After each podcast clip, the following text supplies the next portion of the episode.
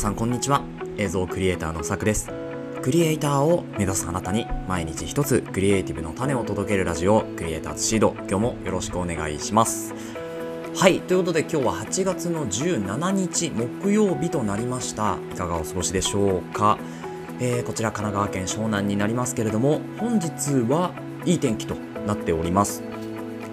えー、青空も広がっておりまして雲もね、えー、結構もくもくと出ていますが、まあ、若干秋模様という感じがしますけれど、まあ、昨日のこう本当に不安定なお天気とは一変して今日は暖かく、まあ、暑くなりそうかなという日になっております。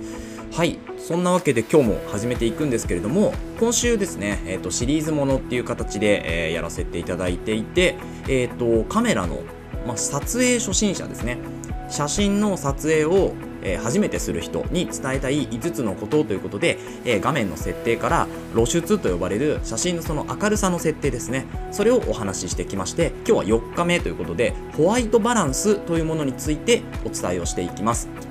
もうこの辺りから来るとですねちょっと初心者の域を多分出てくるんじゃなかろうかというところになるんですけれどもホワイトバランスをしっかりと理解すると、まあ、こう自分のえー、想像通りの写真というか、まあ、自分が描いている写真みたいなところ、まあ、こういう撮り方だったら、うん、まあ自分のこう作品としてはいいかなみたいなそういうこうなんでしょうね、えー、写真の撮れ方撮れ高、うん、になると思いますので、えー、ぜひですねこのホワイトバランスについて、えー、今日一緒に学んでいけたらというふうに思います。ということで本編の方行ってみましょう。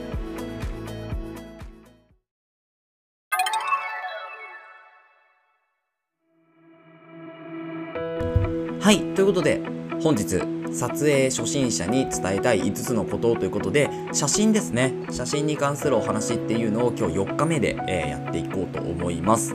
でテーマとしてはホワイトバランス編ということなんですけれどもこのまあホワイトバランスっていうのがですねもうカタカナでまあ難しいそんなに難しく理解すればねそんなに難しくないんですけどもうなんかカタカナ出てくると無理っていう方はですね今日なんとか、えー、このポッドキャストで YouTube とか見るとねやっぱ画面見てなきゃいけないっていうのもあるのでポッドキャストで少しこうあの何て言うんでしょうねさらっと学んでいきましょうというところで。で今日もしかしたら声がなんか変なんですよ。出にくいというかガサガサしてるというかなのでちょっとお聞き苦しいかもしれないんですけど、えー、その辺りご容赦くださいというところでこのホワイトバランスについて、えー、お話をしていきたいというふうに思います。このホワイトバランスはですね一言で言うと,、えーと、色の白ホワイトですね。この白っていうのを白とみなす設定のことですね。でこれあのパッと聞いただけだとよくわからないかなと思うんですけれど私たちの目っていうのは白を白として認識するようにできているんですけどこのコンピューター、まあ、要はミラーレスカメラって、えー、一眼のカメラはコンピューターが入ってますからこのカメラの中のコンピューターにこれは白ですよという風な設定をする必要っていうのがあるんですよね。でこの設定を、えー、どういう白にまあ、白って言ってもいっぱいいろんな色がありますからどういう白にするかでその写真の映え方だったり色のこう鮮やかさだったりとかっていうのが全く変わってくるんです。でこのホワイトバランスの、えー、この白を白く見せるっていう設定になりますけどまずは初心者さんの場合はもうオート基本的にはオートでいいと思います。はい。その他にいじるところは例えばシャッタースピードとか、えーと、あとは F 値ですよね。とか、まあ、ISO 感度とかっていうところの基本の露出の設定っていうのをまずできるようにするっていうのが一つですね。で、この後にこれができるようになってからようやくホワイトバランスに移っても全然問題ないと思います。というのも、ホワイトバランスっていうのは、えーと、オートにできるのもそうなんですけど特に写真の場合はオートで OK だと思いますね映像の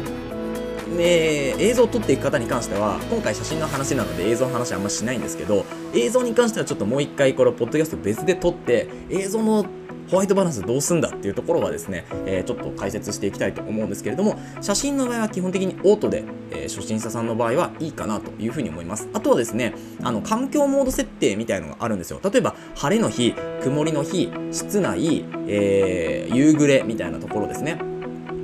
こういう時はホワイトバランスオートではなくて、まあ、環境の方に少し環境モードっていうところに設定をしてあと夜景モードとかねいろいろモードがあるのでそういうモードに設定してホワイトバランスを整えてシャッターを切ると。はい。っていう形で全然いいんじゃないかなというふうに思います。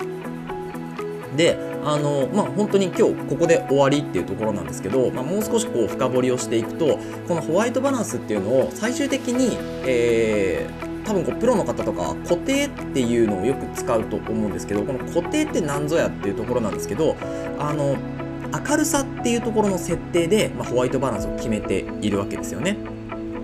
でその明るさというか色温度っていうふうに言いますけどこの光にはえー、何でしょうねこう、まあ、やっぱり七色とか何色とかこう色があるわけですよね。でこの色に、えー、その白の色っていうのをこう認識させるわけですよ。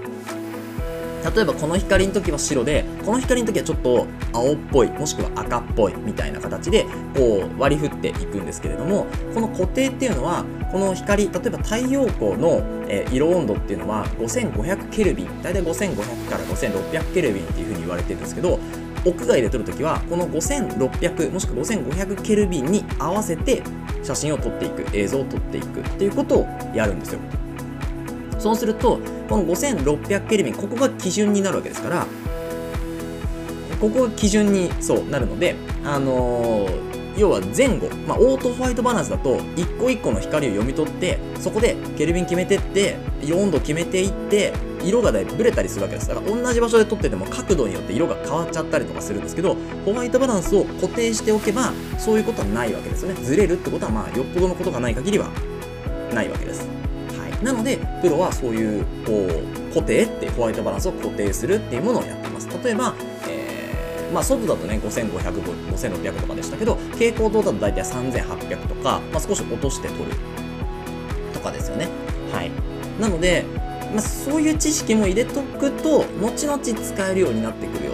というふうに思うわけですけれども私も最初本当にオートとかでも撮ってたのででようやくまあ、ここ12年ぐらいでホワイトバランスのことについてようやく色温度について理解して、えー、あじゃあこういう時は、まあ、基本的にはもう屋外で撮る時はもう固定で。屋内で撮る時はちょっと今試行錯誤ですね。なんか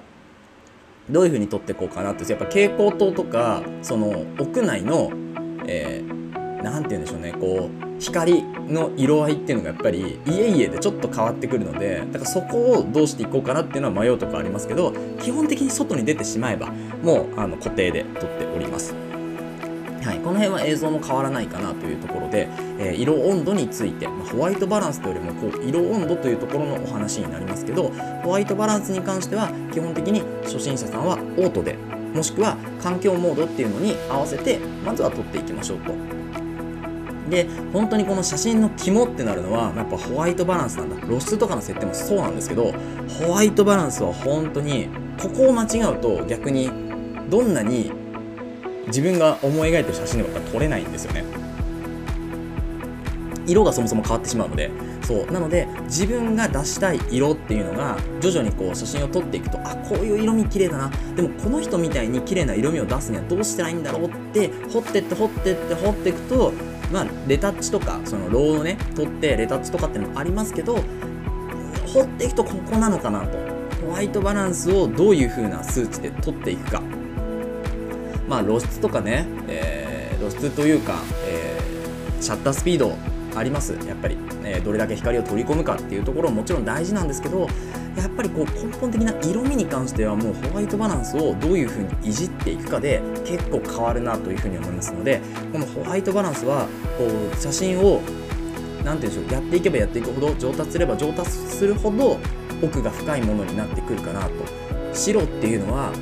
どういう風に見た時にしっかり白って出るんだろうとかどういう角度で見た時に変わってくるんだろうとかあとはどういう設定にしたらどれぐらい冷たくなってどれぐらいあったかくなるんだろうっていうところを考えていくのはめちゃめちゃ面白いのでこのホワイトバランスはですね本当にあの初期のうちから知っておくことがめちゃめちゃ大事で。